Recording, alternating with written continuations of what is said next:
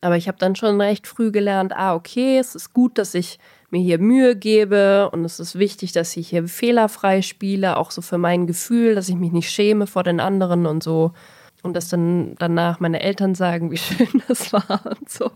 Mir geht gerade so ein Licht auf. Wieso? Deine ganze Per- Persönlichkeit, die sich heute mir offenbart, geht zurück auf diese Aufführung.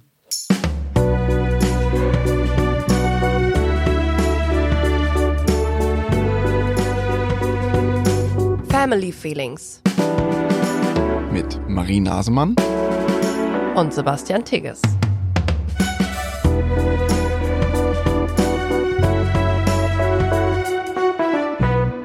Wie geht's? Ja, ich muss kurz, musste kurz mein Mindset verändern, Dein Mindset weil verändern. ich gerade etwas genervt von einer Einschlafbegleitung kam und die beiden Kids keine Lust auf Mittagsschlaf hatten, obwohl die beide todmüde waren und ich sehr viel Überzeugungsarbeit leisten musste, bis sie irgendwann eingesehen haben, Mama hat recht.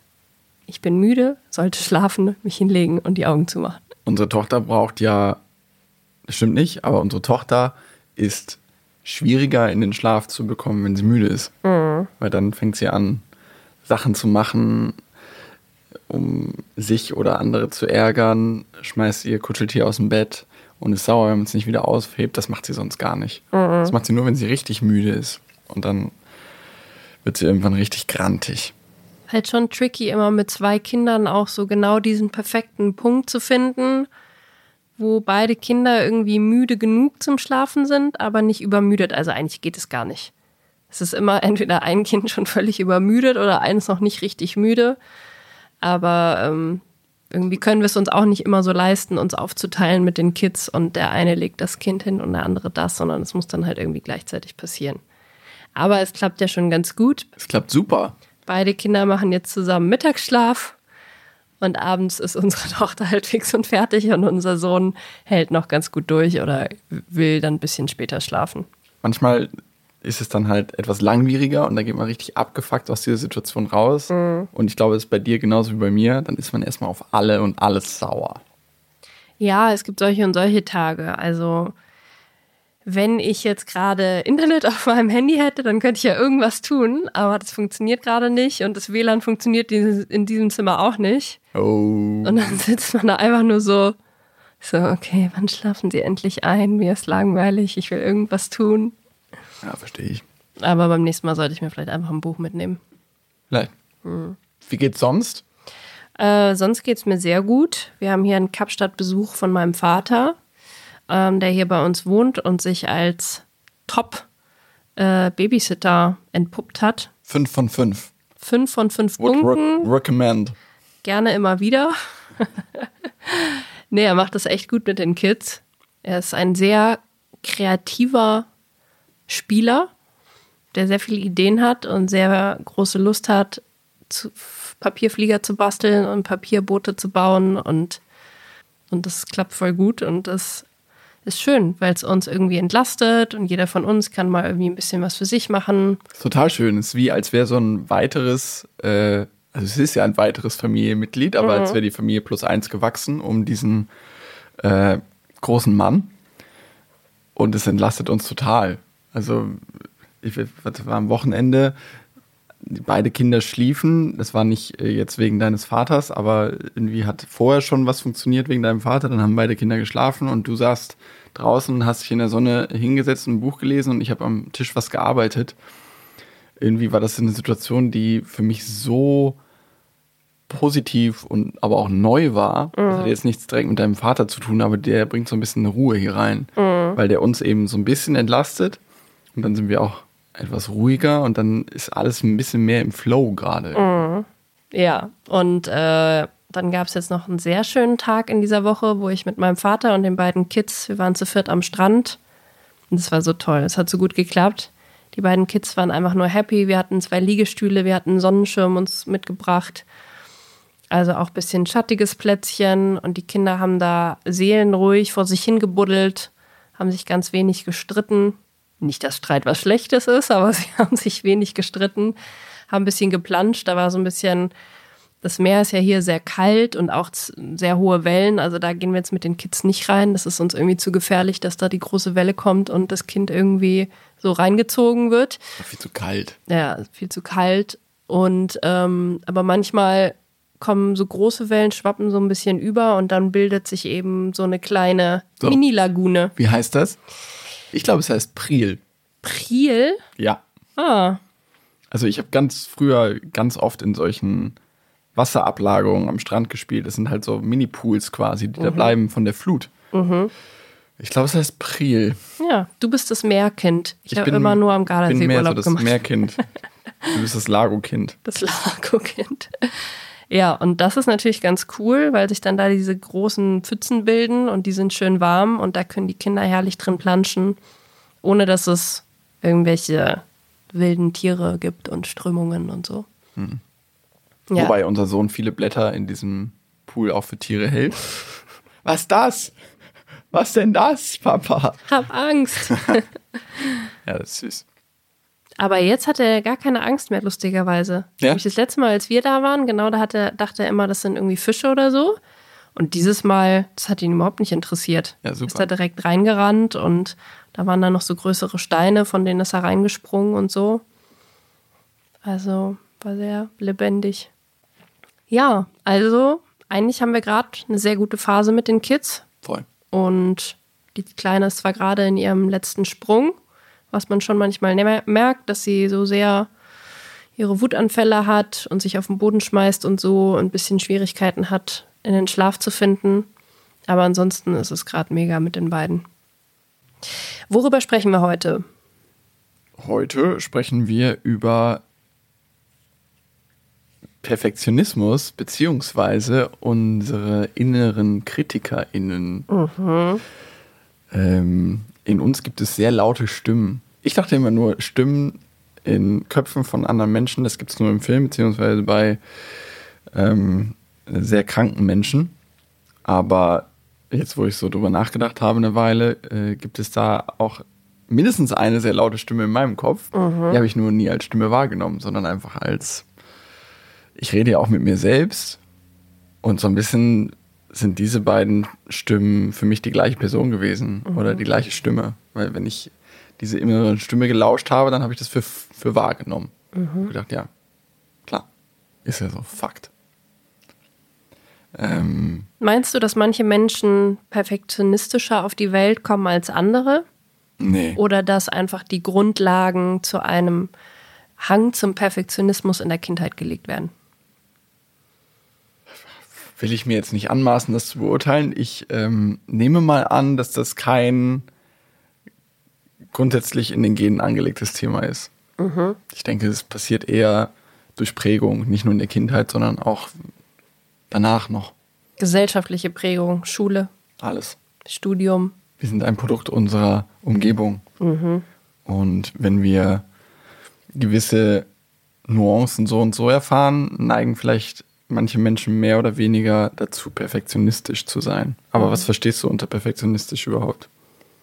Sehr anspruchsvoll mit sich selbst. Also man möchte eigentlich alle Bereiche seines Lebens optimieren und gut machen. Und nur wenn man es gut macht, kann man zufrieden sein und sich zurücklehnen und sagen, okay, passt. Und wenn irgendwas noch nicht stimmt, ist man eigentlich die ganze Zeit nur am entweder nur am Machen oder nur am Grübeln und Nachdenken. Hm, wozu neigst du von diesen beiden Varianten? Auf jeden Fall zum Machen. und ich? Zum Grübeln. Ups. Was natürlich total ähm, symbiotisch ist quasi. Mhm. Weil wir haben ja beide ungefähr die gleichen Themen und du bist die ganze Zeit so, das muss ich jetzt ändern? Und ich bin die ganze Zeit so, oh nein, ich schaff das nicht. und das triggert uns natürlich gegenseitig ein bisschen. Mhm. Ähm, naja. Wollen wir mal zurückgucken in die Vergangenheit? Let's do it. Wo hast du so zum ersten Mal erfahren, dass, dass es wichtig ist, dass man gut ist in Dingen oder die Sachen perfekt macht? Kannst du dich an irgendwas erinnern? Also in meiner Kindheit weiß ich jetzt gar nicht. Also meine Eltern waren jetzt nicht so die Eltern, die gesagt haben, äh, geh zum Tennis und dann streng dich mal an oder so. Die Mhm. waren da relativ laissez-faire. Auch in der Schule waren sie relativ locker, bis es dann bei mir komplett explodiert ist. Aber auch damit sind sie noch einigermaßen gut umgegangen. Es war schon so, ich war schon ein ziemlicher Tollpatsch. Ähm, habe viele Sachen umgeschmissen und so, mich ziemlich tollpatschig verhalten und dann habe ich schon immer ein bisschen Rüffel bekommen, so. Ähm, und meine große Schwester war immer eher so, äh, ich habe das als Kind das Vorzeigekind genannt, eure Tochter. Ähm, die war immer in allem so ein bisschen, ja, weiter. Natürlich, weil sie zwei Jahre älter ist, aber auch gründlicher, besser, schlauer, besser in der Schule und so weiter und so fort. Und natürlich habe ich mir, oder was heißt natürlich, ich habe mir als Junge oft Gedanken gemacht, äh, nicht nur, warum ich nicht so bin, weil ich wollte gar nicht so sein, ehrlich gesagt, aber ich habe immer gedacht, ja, so wie ich bin, ist vielleicht irgendwie falsch. Und vielleicht muss ich irgendwie andere Sachen sehr, sehr gut können, damit ich da rausstechen kann. Und dann habe ich irgendwie versucht, äh, der Clown zu sein, besonders viele Witze zu machen. Ähm, ja. Und habe da vielleicht ähm, in frühkindlicher Erfahrung schon so einen leichten, ja, so eine Tendenz zum Perfektionismus gehabt. Aber jetzt rückblickend würde ich nicht sagen, dass ich da besonders viel Druck hatte. Das ist eher was, was sich in der Retrospektive darstellt, glaube ich. Also ich kann ja mal, vom, wenn ich jetzt so zurückdenke, verbinde ich schon auch viele Situationen meiner Kindheit oder meines jugendlichen Daseins schon mit einer gewissen Art von Leistungsdruck.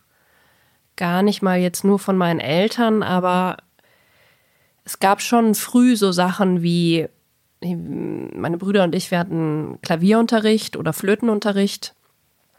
Und dann gab es halt regelmäßig so Vorspiele. Und da wurden die Eltern eingeladen an einem Samstagnachmittag zu Kaffee und Kuchen.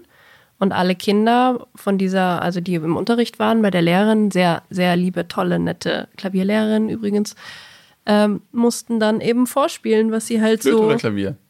Äh, ich hatte beides. Ah, Und meine äh, Brüder hatten nur Klavierunterricht.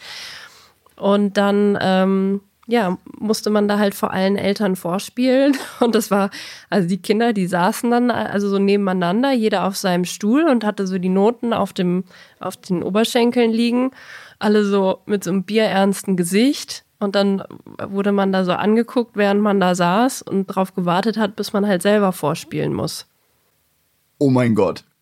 Ja, das war Was? schlimm. Das hast du mir noch nie erzählt. Ja, und dann saß man da so und dann hat man, musste immer einer wie so, so den, äh, den Weg der, wie sagt man, Walk of Dead? Nee, den, The Walking Dead, auch ein richtig coole, cooles Format bei Instagram, falls ihr euch das schon mal angeguckt habt. Nee, du machst Walk of Shame, meinst ja, du? Walk of Shame, genauso zum Klavier und alle waren ganz leise und alle Eltern saßen da mit ihrem Kaffee und haben zugeguckt und dann hat man sich ans Klavier gesetzt. Uh, und wenn sich da, wenn da einer daneben gehauen hat, dann haben, sind alle so, so ein bisschen zusammengezuckt und waren ups, da hat sich jemand verspielt und so. Wie, wie regelmäßig war diese Das Vorführung? war so zweimal im Jahr, glaube ich. Und wie alt wart ihr da? Sechs, sieben, acht. Und zu welchem Zweck? Um den Eltern zu zeigen, was man äh, gelernt hat. Quasi so eine, so eine Halbjahresprüfung. Ja, es war keine Prüfung und es sollte natürlich immer alles ein ganz netter Rahmen sein und ganz ungezwungen und so. Aber so wie die Eltern da still auf ihren Stühlen saßen und alle zugucken, war das ein enormer Druck. Und mich hat's aber irgendwie, also das war so eine Art von kleiner Aufregung und Kick.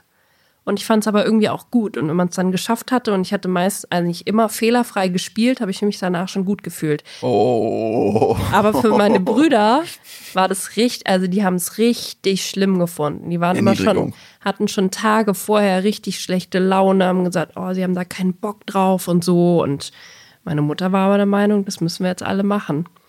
Und dann haben meine Brüder auch regelmäßig daneben gehauen auf dem Klavier. Ja, oh, wem wundert. Und mein kleiner Bruder hat sich dann auch richtig aufgeregt dabei und, und nochmal probiert und nochmal.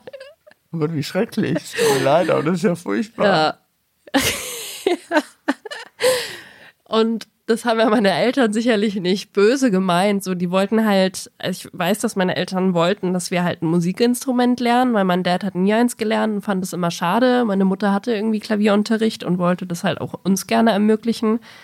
Aber da ging es im Prinzip so ein bisschen los mit dem Leistungsdruck, dass es jetzt nicht unbedingt was Freiwilliges war, sondern das schon auch irgendwie verlangt wurde von meinen Eltern, dass man es zumindest mal ein paar Jahre probiert, ein Instrument zu lernen. Meine Brüder durften dann schon irgendwann aufhören, als sie keinen Bock mehr hatten.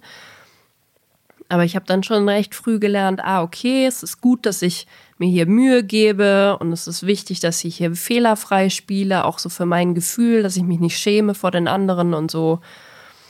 Und dass dann danach meine Eltern sagen, wie schön das war und so. Mir geht gerade so ein Licht auf.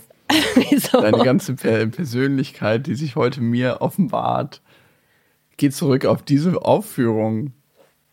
Du bist ja wirklich, du bist ja, also von allen Menschen, die mir so begegnet sind in meinem Leben, bist ja du die mit dem größten Perfektionsdrang. Das klingt dann immer so negativ, aber das meine ich ja gar nicht negativ. Ich bewundere das ja auch ein Stück weit, aber ein Stück weit ist das eben auch deine Geißel. Mhm.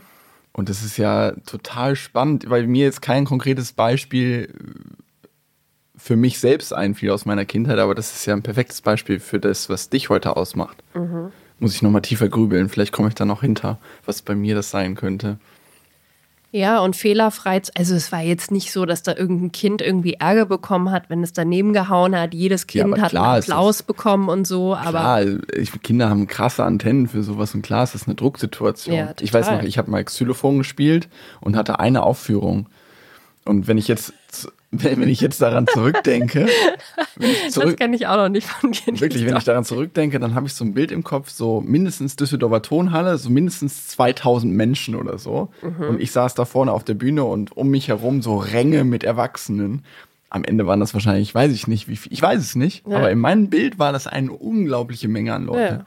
Und das war das erste und in meiner Kindheit zumindest das letzte Mal, dass ich richtig Lampenfieber hatte. Mhm. Und ich weiß, dass ich das richtig unangenehm fand und danach fand ich es aber geil. Ja, es war dann schon ein gutes Gefühl, wenn man es geschafft hat. Ja, ich weiß aber nicht, ob ich es geschafft habe. Hm. Das heißt, ich habe diesen Druck, glaube ich, gar nicht so krass verspürt. Ich weiß nicht, ob das stimmt. Ich habe es zumindest nicht als negativ wahrgenommen. Mhm. Dieses Lampenfieber fand ich krass. Und mir hat danach haben mir meine Eltern so erzählt, was Lampenfieber ist. Und ich so, ah ja, das war das. Ich war so ein bisschen schlecht, war aufgeregt und so. Mhm. Aber ich habe das danach ja auch nie wieder gemacht. Also es war nicht so, dass ich das so gut fand, dass ich das wieder gesucht habe. Mhm. Ich fand es irgendwie schon gut. Ich habe dann ja ab da schon regelmäßig die Bühne gesucht mit irgendwie Ballett- und Jazz-Tanzaufführungen und dann später in der Schule habe ich irgendwie Veranstaltungen moderiert, geschauspielt und so. Jetzt, wo das ging dann so immer weiter. Ich vielleicht auch richtig Angst einfach davor. Ich weiß nicht, warum ich das gemacht habe ich habe bestimmt nicht irgendwem, ich weiß nicht, in welcher Institution das war, wahrscheinlich in der Musikschule. Ich habe bestimmt nicht meiner Musikschülerin gesagt, äh, Lehrerin gesagt, ich will unbedingt diese Aufführung machen. Mhm. Aber ich glaube, ich hatte auch richtig Angst davor. Und ich habe ja auch danach nie die Bühne gesucht. Ich war nie in der Theater AG. Ich äh, ähm, habe nie so die große Bühne gesucht, obwohl ich das ja im Kleinen dann doch gemacht habe. Also ich war immer der Klassenclown, habe die Klasse als Bühne genommen und so. Mhm. Aber ich habe mich nie, sagen wir so, semi-professionell irgendwo vorne hingestellt und gesagt, ich kann das jetzt. Mhm.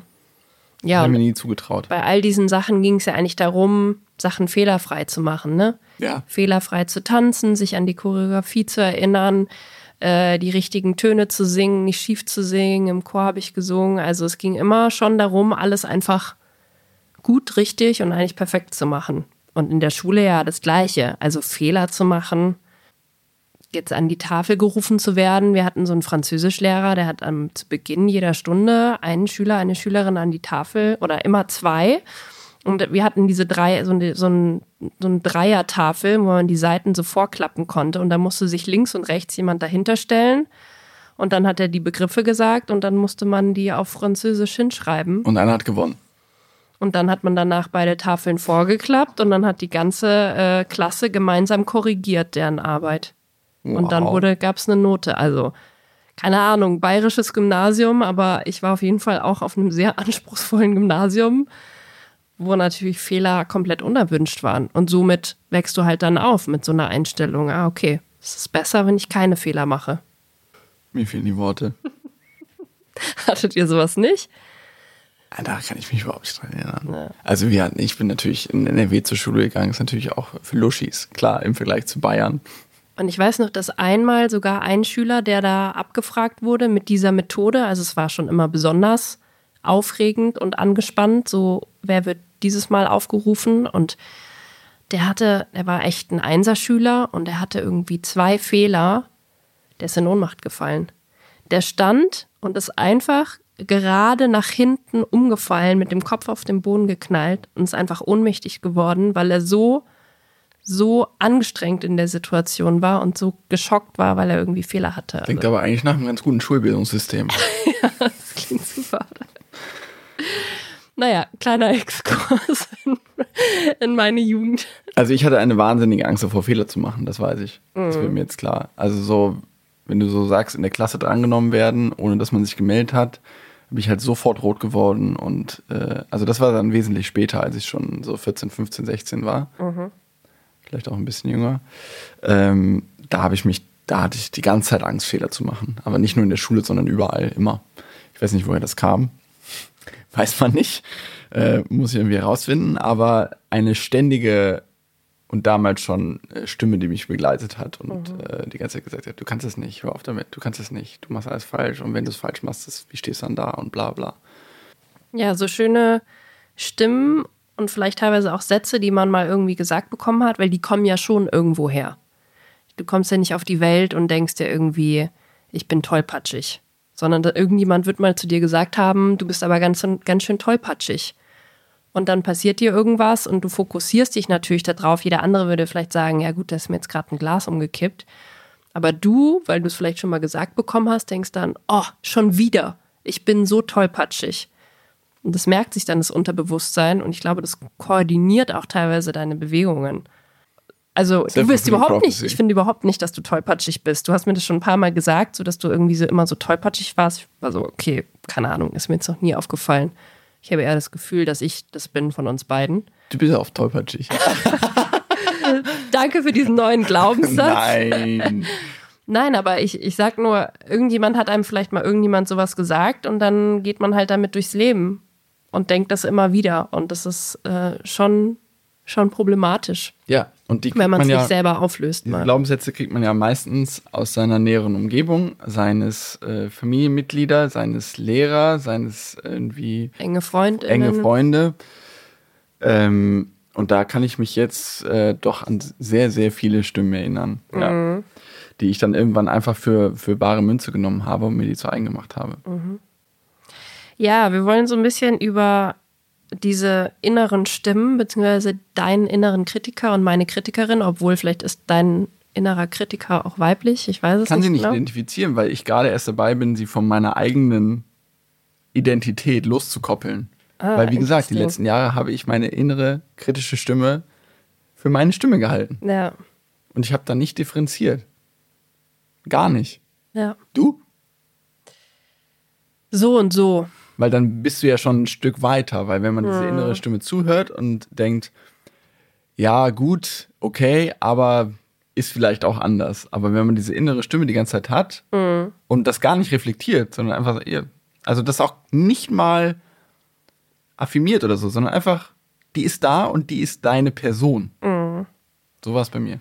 Ja, ich habe schon in manchen Bereichen das reflektiert, das ist auch schon länger her, beispielsweise was mein Körper angeht. Das ist ja so das Klassische, ne? Man nach dem Duschen, man steht irgendwie nackt vorm Spiegel und guckt sich an, welche Gedanken gehen einem dann durch den Kopf. Geil. Und da hat oh, geil, oh, sieht so mega aus. Ja, so sollte es eigentlich sein, aber dadurch, dass ich einige Jahre in der Modelbranche gearbeitet habe und mir da wildfremde Leute gesagt haben, deine Hüften sind zu breit und deine Taille ist nicht schmal genug und deine Brüste sind nicht groß genug, um irgendwie die und die Shootings zu machen, hatte ich das natürlich diese Stimmen auch zu meiner eigenen Stimme gemacht, die dann wenn ich in den Spiegel geguckt habe, sich erstmal auf alles Negative fokussiert hat. Oh, da ist es irgendwie ein bisschen wabbelig, könntest du mal mehr dein Po trainieren, hier geht deine Hüfte irgendwie ein bisschen weit auseinander. Und das habe ich irgendwann schon reflektiert und dann so gemerkt, okay, krass, die Sachen, die du da eigentlich denkst, sind halt Sätze von irgendwelchen Model-BookerInnen, die halt völlig verzerrte Schönheitsideale haben, die mit der Realität nichts zu tun haben und habe halt angefangen, mich davon zu lösen, sondern eher in den Spiegel zu gucken und mich auf das zu fokussieren, was mir irgendwie gut an mir gefällt und was schön ist, was natürlich schwierig ist. Nach zwei Geburten und drei Schwangerschaften, wo sich der Körper die ganze Zeit verändert. Und da habe ich immer noch natürlich auch meine Themen, aber im Großen und Ganzen kann ich dann schon mal sagen, boah, ich sehe echt geil aus. Wir waren neulich am Strand mit Freunden hier und dann äh, war, war ein guter Freund von mir dabei, mit dem ich vor zwei Jahren im Urlaub war. Und da hatte ich noch äh, den Babyspeck drauf, wie ich ihn nenne. Also ich habe ja extrem zugenommen im ersten Jahr mit unserem Sohn. Ich einfach sehr viel Frustessen gemacht habe und das habe ich dann einfach neulich wieder verloren. Das geht dann einfach so. Ich habe da jetzt gar nicht irgendwie groß gehungert, aber das, ich habe meine Ernährung, glaube ich, wieder normalisiert. Ähm, und dann hat er mich jetzt am Strand gesehen und dann hat er gesagt, ah, Digi, du hast aber abgenommen. Was ist dein Geheimnis? Und dann hat er mich so angeguckt und dann hat er gesagt, sag mal, hast du eine Trichterbrust? äh, bist du Erstgeborener? Eigentlich haben das doch nur Erstgeborene. Und ich so, was? was? Was laberst du? Und ich war eigentlich immer sehr zufrieden mit meiner Brustpartie. Ja. Zumindest wenn ich mal ein bisschen äh, hast auch schöne Brüste. in den Sport einsteige. Und dann habe ich aber in den nächsten Tagen nach der Dusche habe ich in den Spiegel geguckt und es gibt ja eine kleine Wölbung zwischen meinen Brüsten. Und äh, die ist aber in meiner Wahrnehmung erst entstanden, als ich wirklich mit Sport angefangen habe. Und deswegen dachte ich irgendwie, okay, das liegt daran, dass meine Brustmuskeln sich dann irgendwie so ein bisschen abheben und so. Und dann habe ich aber gedacht, ja, das stimmt, das ist eine ganz schön tiefe Wölbung. Warte mal, vielleicht habe ich wirklich eine Trichterbrust. und dann habe ich ein paar Tage damit verbracht, zu denken, fuck, ich habe eine Trichterbrust. Alter. Und ich bin 38 Jahre alt. Ich habe das jetzt wieder abgelegt. Ja. Aber selbst jetzt mit 38, gut, ich bin gerade in einer sehr unsicheren Phase, aber da geht's, das geht sofort rein. Das war nur ein Satz von ihm. Den hat er wahrscheinlich gar nicht so gemeint. Vielleicht war das sogar von ihm ein Joke. Mega lustig nicht, aber von ihm wahrscheinlich gar nicht böse gemeint. Ja. Vielleicht wollte er nur sein, weil er ein Mann ist, sein, du hast aber abgenommen, sieht aber gut aus. Vielleicht wollte er es auch nur einfach nur abschwächen, weil es Mhm. natürlich Sonst einfach nur ein Kompliment wäre. auf körperlicher Ebene Und man muss sich ja dissen. fast erotisch. Äh, das musste er vielleicht abschwächen durch einen Diss. Aber das ist bei mir richtig reingegangen. Und er ist Ja. erst mal ein paar Tage kleben geblieben. Boah. Und wenn du sowas als Kind oder als Jugendlicher ein Wo paar du Mal, super unsicher bist und überhaupt nicht unsicher. weißt, wer bin ich selber. ein Und, paar Mal gesagt bekommst, Ja. dann glaubst du das auch den Rest deines Lebens. ja, Dann musst du doch Fall. zum Psychiater gehen, der dir das wieder ausquatscht. ja. Ja, das war nur ein Beispiel, ähm, das mir gerade einfiel, für diese äußeren Stimmen, Mhm. die dann richtig viel in einem auslösen können. Auch noch echt so, wenn man, wenn man denkt, man hat eine äh, entwickelte Persönlichkeit. Also bei mir ist es eine Frau, die Stimme, meine innere Kritikerin. Also nichts gegen Frauen, aber ist echt eine blöde Frau. Ich stelle mir da so eine, auch eigentlich wie, so ein bisschen wie in Filmen auch Klavierlehrerin dargestellt werden, aber nicht so cool wie meine Klavierlehrerin, sondern so eine gemeine Klavierlehrerin, so eine alte, hagere, mit so einer strengen Frisur, mit so einer, die immer so eine perfekte Kaschmir-Strickjacke trägt, bis oben hin zugeknöpft und so einen geraden Rock und so knochige Finger hat und mir dann so mit erhobenem Zeigefinger immer so genau sagt, was ich falsch mache und am besten noch mehr so mit so einem Holzstock auf die Finger schlägt. Und wie viel von dir steckt da in dieser Frau? Ich hoffe gar nichts. Weil wenn du mir die so beschreibst, dann Mhm. hat die mit deinem jetzigen Bild gar nichts zu tun. Naja, die knochigen Finger. Genau. Also nichts in ihrer Gesamtheit, Mhm. aber ich könnte mir gut ein Szenario vorstellen, wenn dein Leben so und so verläuft, dass du zu dieser Person wirst. Ja. Hat das Stimmt. was damit zu tun?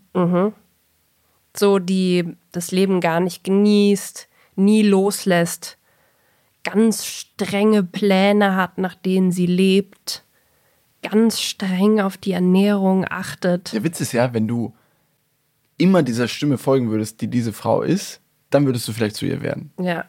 Die so aus dem Fenster guckt und die Nachbarn so begutäugt und nur darauf wartet, dass irgendjemand einen Fehler macht, um dann sofort die Polizei anzurufen, weil irgendjemand seine Mülltonne mir auf meinen Gehweg gestellt hat. So, so eine verbitterte, alte, einsame Frau. Uiuiui. Harte Worte. So stellst du dir die vor. Ja. Und die sagt mir, Ja, ja, ja, Moment mal. Wir sind noch nicht bei dem Rollenspiel. Wir haben ein kleines Rollenspiel vor. Bist du darauf vorbereitet? Ja. Das war unsere Hausaufgabe. Wir haben uns beide zwei oder drei, hast du drei Sätze? Ich habe drei. Drei so innere Glaubenssätze aufgeschrieben, die so die, der innere Kritiker oder die innere Kritikerin uns so durch die Blume sagen und die mehr oder weniger jeden Tag unsere Gedanken steuern. Ich darf, darf ich noch meinen Innenkritiker Ja. vorstellen? Das ist ein Mann, das ist nämlich ich selbst. Ich, ich, ich stelle mir den nicht als andere Person vor.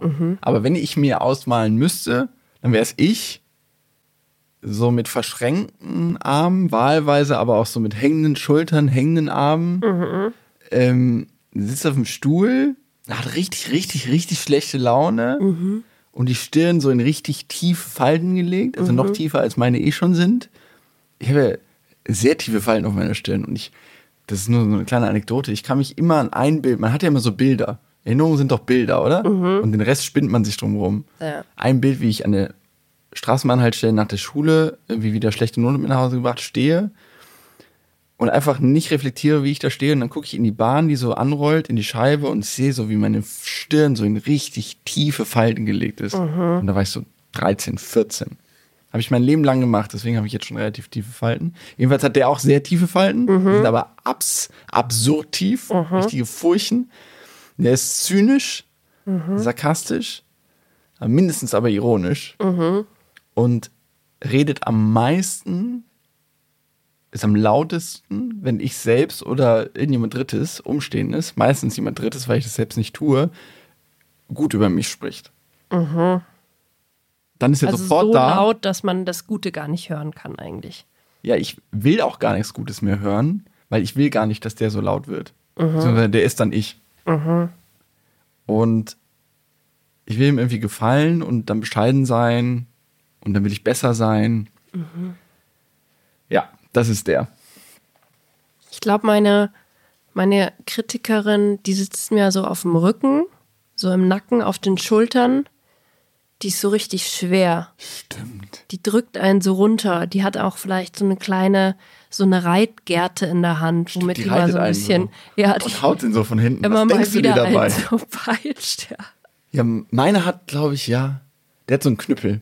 Mhm. haut immer auf meinen Kopf drauf. Und sobald, ich habe ja auch eine furchtbare Haltung. Und Na sobald ja. ich mal, doch, Wer hat dir das denn gesagt, dass du eine furchtbare Haltung hast? stimmt, das ist auch so ein innerer Glaubenssatz. ja, du hast nicht so manchmal eine furchtbare gerade, Haltung. manchmal gerade. Ja. Ich denke immer, wenn ich mich richtig gerade mache, dann können Le Leute meine Größe sehen. Leute sagen mir immer, wenn ich Leuten meine Körpergröße sage, sagen die, was? Wenn ich sage, ich bin so groß wie Manuel Neuer, sagen alle, was? bin ich aber. Aber ich wirke halt nicht so, weil ich so immer so dastehe. Jedenfalls, immer wenn ich versuche, mich aufzurichten und zu denken, ich bin selbstbewusst, dann haut er mit dem Knüppel oben Ja, drauf und sagt, so. nein, bist du nicht. Mach dich krumm. Ja. Schön. Die sind echt zwei total sympathische Menschen. Oder Wesen, besser gesagt. Und was sagt deine so? Pass auf, wir machen jetzt ein Rollenspiel. Mhm. Das ist so semi-vorbereitet. Das ist so eine kleine Idee. Du sagst es jetzt Mhm. Und dann reagierst du selbst darauf. Oder noch besser, du sagst es mir und ich reagiere darauf. Du, du probierst die Rolle meiner inneren Kritikerin einzunehmen Okay. und mir so, wie ich sie mir vorstelle, den Satz zu sagen. Okay, dafür muss ich aber deine Schrift lesen können. Ja. Gut. Du kannst meinen auf keinen Fall lesen. Ich wollte gerade sagen, das ist eher ein umgekehrtes Problem. Okay, wir machen abwechselnd, ja? Okay. Okay. Soll ich anfangen? Soll ich meine Stimme verstellen? Also nicht so, dass ich lachen muss. Du musst gut sein, um geliebt zu werden. Sei leise, halt die Klappe. Ich kann auch so geliebt werden. Ich muss nicht in allem so gut sein. Bam. Und? Wie fühlt sich das an? Ich hab, Was ja stimmt, Ich habe es mir noch nicht so ganz selber gekauft. Aber der Witz ist ja, wenn ich als dein Ehemann dir das bestätigen darf, für mich bist du fast liebenswürdiger, wenn du nicht die ganze Zeit gut sein willst. Also, das klingt jetzt auch schon wieder so nach so einem, weil du eine Frau bist, darfst du, musst du dich nicht so anstrengen oder so. Das meine ich damit aber gar nicht. Sondern, also ich liebe dich immer, aber mir fällt es am leichtesten, dir Zuneigung zu zeigen, wenn du, wenn du, wenn du so ein bisschen loslässt. Mhm. Ist das was, was man sagen darf? Oder ist das jetzt unreflektierte Macho-Scheiße? Nö. Wenn ich nicht das Gefühl, weil das ist ja, bedingt sich ja gegenseitig. Ich glaube, es ist schöner zu sagen, nicht ich liebe dich am meisten dann und dann, sondern ich liebe dich immer. Ich liebe dich immer, das habe ich Ganz ja gesagt. egal, was du ich liebe machst. dich immer. Aber es fällt mir leichter, dir Zuneigung zu zeigen. Ja, das stimmt. Wenn du nicht diesen, ich sehe das hier sofort in dir, wenn du nicht diesen Drang hast, Mhm. perfekt zu sein. Ja. Wo sind denn deine Sätze? Ah, okay. Den? Als Vater taugst du wirklich gar nichts. Du bist wirklich ständig überfordert und Marie handelt das alles viel, viel besser als du.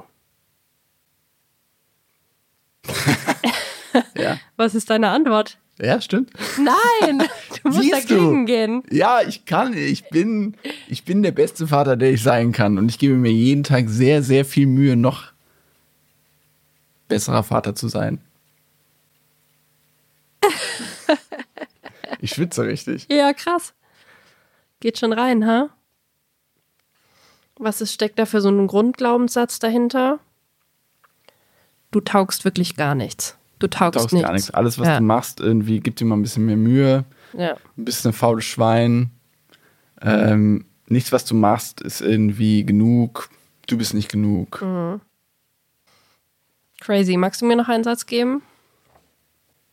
Sei doch nicht immer so kompliziert.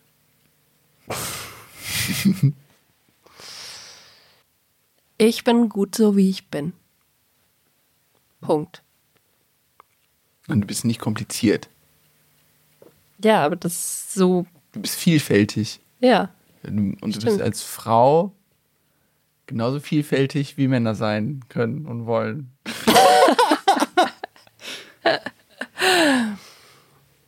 Ich bin gut so, wie ich bin. Das ist mein neuer Glaubenssatz, den ich bin zu kompliziert, lasse ich los.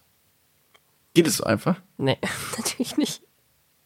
Aber ich glaube schon, man ist ja so dieses klassische, man soll sich vor einen Spiegel stellen und irgendwie sagen, ich bin gut, ich bin toll und so. Kannst du das? Man lacht da immer so ein bisschen drüber. Ich kann es nicht. Aber grundsätzlich, natürlich, weil man nicht immer mit den alten Glaubenssätzen durchs Leben geht, muss man mal irgendwann anfangen, die loszulassen und proaktiv neue Glaubenssätze zu denken. Ja, das Hirn ist ja am Ende auch nur von uns kontrolliert. Ich habe ähm, in einem Buch eine schöne Übung gelesen, Danke. die man mit Kindern machen kann. Man kann sich so abends vor den Spiegel stellen und so Superman oder Superwoman spielen und so den, so den Bizeps anspannen und in den Spiegel sagen, ich bin gut, ich bin toll, ich bin stark, ich schaffe das. Und das so jeden Tag mit den Kids üben, dass die das wie so ein, genau, wie so ein positiver Glaubenssatz, den sie eigentlich dann so mitnehmen und so durchs Leben gehen. Ich bin gut, ich bin stark, ich schaffe das. Geht das auch ohne die Muskelanspannung? Ich lese gerade so ein Buch über Männlichkeit. Mhm. Und da geht es natürlich sehr viel um das klassische Bild der Männlichkeit. Und Mhm. da spielen Muskeln ja eine Riesenrolle. Ja. Ja, klar, geht sicherlich auch so, aber dieses so eine Faust machen und zu sagen, ich habe Kraft und ich kann das ganz alleine und so finde ich irgendwie auch schön. Finde ich super. Können wir mal anfangen mit unserem Sohn zu machen. Okay, ich äh, gebe dir noch einen Spruch, ha? Kannst du es lesen? Ah. Im Podcast kommst du zwar gut an, aber das ist kein richtiger Job. Außerdem war es Maries Idee und ohne sie wärst du ein Niemand. Sowas habe ich geschrieben. Ja. Ist ja gemein. Ich sag dir jetzt mal was. Ja. Natürlich ist das ein richtiger Job. Wer sagt überhaupt, was ein richtiger Job ist? Muss ein richtiger Job was sein, was man studiert hat? Nee. Ich bin richtig gut da drin. Wir haben richtig viel Erfolg. Ich krieg richtig viel schöne Nachrichten, dass es gut ist und dass es auch wegen mir sehr gut ist. Und ohne mich wäre Marie in diesem Podcast auch nicht so erfolgreich. Bam. Nice. Und John ist ja nur noch ganz klein, nur noch so einen Zentimeter groß. Merkst du, wie er schrumpft? So wie im Mario-Spiel, wenn man eins auf den Deckel kriegt und dann so klein schrumpft. Das müssen wir mal wieder spielen. Also so viel zu unseren äh, inneren KritikerInnen. Ähm, die Frage ist natürlich so ein bisschen, was macht es mit einem im täglichen Leben und wie beeinflusst es jeden Tag die Gedanken, die man hat und wie man so durchs Leben geht. Und ich glaube, wir beide sind schon sehr von diesen inneren KritikerInnen getrieben und fühlen uns oft ja so ein bisschen ausgeliefert. Mhm. Und jetzt ist ja so ein bisschen die Frage, ja, was kann man, was kann man tun, um da dagegen zu wirken? Ich habe ja nur ein bestimmtes, eine bestimmte Anzahl an Werkzeugen zur Verfügung. Mhm. Und mein Werkzeug ist ja oft Humor. Mhm. Was mir auch wiederum vorgeworfen wird und ich auch immer wieder kleinrede, weil Humor ist ja auch immer nur ein Mittel, sich zu verstecken oder manchmal. Mhm. Aber man könnte ja auch, ich könnte mal versuchen, dieser Stimme mit Humor zu begegnen. Mhm. Wenn die sowieso den ganzen Tag zynisch und ironisch ist, dann kann ich auch mal sagen, ja, sag mal, was willst du eigentlich von mir? Wer bist du eigentlich? Du so. kleiner Pimmelzwerg. Du kleiner, du kleiner Depp. Ja, und wie würdest du es machen? Also, also meine Beispiel, okay, du äh, probierst, bist im Kinderzimmer, probierst irgendwie einen Streit mit den Kindern zu klären und es klappt nicht und du bist verzweifelt und der innere Kritiker sagt, na, siehst du, Sebastian, habe ich dir doch gesagt, du versagst als Vater, du kannst gar nichts. So, jetzt muss wieder Marie kommen und ja alles richten, weil du nicht dazu in der Lage bist. So, und was, was ist dann die Möglichkeit, anders zu denken? Oder wie würdest du ihm mit Humor begegnen? Vielleicht begegne ich ihm mit Humor, wenn ich der Situation mehr mit Humor begegne, weil ich in diesen Situationen, die du gerade beschrieben hast, das ist gar nicht so eine schlimme Situation, aber egal, wenn ich in so einer Situation reagiere, reagiere ich meist mit tatsächlich Verzweiflung, Verkrampfung, ich werde wütend. Und wenn man da ein bisschen Humor entgegensetzt und sagt, ach, Kinder, ist ja eigentlich auch nicht so schlimm wenn ich nicht sofort diese Dramatisierung vollziehen würde in meinem mhm. Kopf und versuchen würde, ein bisschen mit Humor zu nehmen, würde ich ja der Stimme das äh, zeitgleich auch entgegensetzen. Mhm. Ja? Es gibt so ein Modell, das nennt sich ABC-Modell von Albert Ellis. Und der hat eben festgestellt, dass es nicht nur ein Ereignis und ein Gefühl gibt, das ist ja das, was man denkt. Ne? Also die Kinder streiten sich, hauen sich, weinen und man hat direkt die Gefühle, scheiße, ich bin überfordert, ich bin ein Versager, ich krieg's nicht hin. Und er sagt, wenn es aber vom Ereignis direkt zum Gefühl überspringt, dann wäre das ja wie so eine Art Reflex und man kann es gar nicht steuern. So wie es irgendwie vielleicht eher in der Tierwelt passiert. Wir können aber das Ereignis, oder das machen wir eigentlich jedes Mal, dass wir es beurteilen. Also es kommt erstes Ereignis, dann die Beurteilung davon, wie schlimm finde ich das jetzt oder wie wenig schlimm finde ich das und dann entsteht eigentlich das Gefühl daraus. Und das fand ich irgendwie ganz nice, das sich nochmal so klar zu machen, dass es immer halt auch eine Beurteilung der Situation ist und dass diese Beurteilung halt ganz viel mit unseren eigenen Ansprüchen zusammenhängt.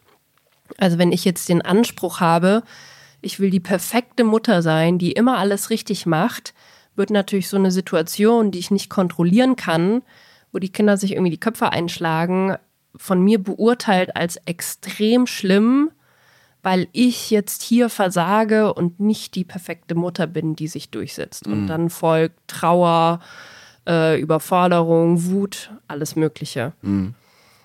Und das sind eben so diese ABC-Schritte. Und dann gibt es aber halt auch D, dass man eben diese Beurteilung erstmal hinterfragt. Also wenn die Beurteilung erstmal losgeht und sagt, scheiße, wieder eine Situation, die du nicht im Griff hast, du bist eine schlechte Mutter, dann so innezuhalten, zu sagen, aha, okay, hier war jetzt wieder meine innere Kritikerin, ich hinterfrage das jetzt, ähm, okay, vielleicht ist es jetzt gar nicht so schlimm. Hey, es ist auch ganz normal, dass Kinder sich mal streiten. Nur weil die jetzt hier einmal weinen, ist jetzt nicht der ganze Tag am Arsch und du bist deshalb ganz sicherlich keine schlechte Mutter und du gibst dir Mühe und so weiter. Und dann passiert eh, dass du dann eigentlich neue positive Auswirkungen und Erfahrungen machst, indem du eben nicht dann zum Beispiel wütend bist und dann noch selber anfängst rumzuschreien oder verzweifelt bist oder anfängst zu weinen oder den Raum verlassen musst, sondern ihr denkst, hey, ich bin eine gute Mutter, ich gebe hier alles und jetzt schreien die halt mal kurz und danach wird es schon wieder besser gehen. Und so kannst du dann halt eine neue Erfahrung machen und feststellen, ah, okay, wenn ich jetzt nicht selber eben laut geworden bin und rumschreie oder verzweifelt bin, beruhigen sich vielleicht die Kinder auch schneller wieder und die Situation war eigentlich gar nicht so schlimm. Das finde ich irgendwie voll nice, dass du eben nicht dieser Beurteilung einer Situation und den Gefühlen so ausgeliefert Ja. bist, sondern eben schon einschreiten kannst. Genau. So fühlt es sich ja häufig an, ausgeliefert sein. Ne? Mhm. Dabei ist man ja selber ähm, Master. Ja. Und meine Therapeutin hat auch so gesagt, so diese innere Stimme wie so auf frischer Tat ertappen. Also, dass man echt so sagen kann, ah, Ah, da bist du wieder. da bist du wieder. Schade, ich dachte schon, du wärst weg. Aber da bist du wieder. Und dich kenne ich schon aus der Situation und aus der und aus der. Und in meiner Kindheit und Jugend warst du hier und da. Da bist du jetzt wieder. Und dich lasse ich nicht so laut werden. Du bleibst mal schön leise. Du hast hier nichts mehr zu sagen. Ja, finde ich richtig. Oder selbst wenn du willst, ja, laber, aber das ist nicht mehr die Wahrheit, die du sagst, sondern das ist deine Meinung und es gibt auch andere Meinungen. Du bist nicht ich. Ja, Nur eine Meinung. ja, Und meistens auch noch eine ziemlich destruktive Meinung. ja. Ist ja nichts Konstruktives dran. Also bei meinem Innenkritiker. Der hat ja nichts zu sagen, wo ich sagen könnte, ja, okay, da, das nehme ich mal mit. da da, da gehe ich jetzt mal mit arbeiten. Und Danke für diese konstruktive Vielen Kritik. Dank. Danke, dass du mir das endlich sagst. Das wusste ich ja noch gar nicht. Du Arschloch. Ja. Ja. Nee, das finde ich richtig gut. Und ich glaube, gerade wenn man auch so zum Beispiel in einer depressiven Phase drin ist, neigt man ja dazu, so Grundannahmen zu haben und die sich dann immer noch so in so einem Teufelskreis so verstärken zu lassen. Also beispielsweise, wenn jetzt mein Glaubenssatz ist, ähm, ich bin zu kompliziert und ich probiere mich irgendwie mit einer Freundin zu verabreden und ich muss vielleicht ein, zweimal schieben, weil ein Kind krank ist oder irgendwas Berufliches dazwischen kommt und dann sagt sie mir vielleicht beim dritten Mal, wo wir uns dann verabreden wollen, sagt sie mir ab. Und ich weiß gar nicht genau warum und ich denke, fuck, ich bin zu kompliziert. Da ist es wieder. Scheiße, ich bin zu kompliziert und dann schlussfolgere ich daraus, oh, dann werde ich sie vielleicht besser das nächste Mal nicht fragen, weil nicht, dass sie dann wieder denkt, dass ich so kompliziert bin, wenn es irgendwie nicht klappt. Also ich warte mal lieber und nur dann, wenn ich ganz sicher weiß, ich kann rausgehen, dann melde ich mich bei ihr. Aber das ist dann vielleicht viel zu spontan und sie hat so gar keine Zeit. Und so bleibt es eigentlich in so einer Negativspirale, dass ich sie nicht sehe und ich denke, ich bin zu kompliziert und ich sie nicht sehe und ich denke, ich bin zu kompliziert. Ich habe gerade auch so eine Spirale mit dir. Seitdem ich in der äh, schönen, schweren Phase wieder bin, seit einigen Wochen. Ich sage was, mache einen Vorschlag, was wir als Familie machen können oder in irgendeiner anderen Richtung, irgendwas, was uns als Familie betrifft und du hast eine andere Meinung. Hast einen anderen Vorschlag. Und ich denke sofort, ach du Scheiße, was hast du für eine dumme Scheiße vorgeschlagen? Also ich. Wie dumm war das? Marie hat natürlich vollkommen recht. Das andere macht viel mehr Sinn. Das ist die innere Stimme, die das sagt. Und das führt dazu, bei, natürlich haben wir ab und zu unterschiedliche Vorstellungen, wie wir den Tag gestalten wollen oder so. Aber ich denke dann halt sofort, wenn du was anderes sagst, das ist besser. Das ist besser. Das ist das Richtige. Marie hat das Richtige gesagt und du hast wieder Scheiße erzählt. Oder wieder irgendeinen Murks vorgeschlagen. Und das ist eine Spirale, die immer weitergeht und die lässt mich so unsicher wirken, dass ich irgendwann tatsächlich auch nur noch Scheiße vorschlage. Wirklich. Weil ich dann denke, oh Gott, jetzt muss ich will, äh, was vorschlagen, aber ich kann ja eh nichts Besseres vorschlagen, als Marie vorschlägt, weil am Ende schlägt Marie eh was Besseres vor. Was muss ich jetzt vorschlagen? Und dann denke ich so, ah, ich muss irgendwas vorschlagen und dann rutscht es mir so raus und dann denke ich im nächsten Moment, warte mal, das macht gar keinen Sinn. Und dann schlägst du was anderes vor, was natürlich in dem Moment dann Sinn macht. Und dann bin ich auch noch sauer auf dich. Jetzt denkt sie schon wieder, sie, sie weiß alles besser als ich. Und das ist gerade so eine Spirale, in der ich mich richtig krass befinde und aus Boah. der ich mich wirklich am Schopf rausziehen muss. Ja. Und es gibt manche Tage, jetzt so in den letzten zwei Wochen wurde es ein bisschen besser, dann gibt es so einzelne Tage, wo ich auf einmal ein bisschen mehr Selbstbewusstsein habe. Und dann läuft das von, wie von alleine. Aber dann gibt es wieder so Tage, wo ich so einbreche. Und heute ist zum Beispiel so ein Tag, der fing echt einfach blöd an für mich. Und dann werde ich in allem unsicher. Dann stehe ich vorm Kleiderschrank.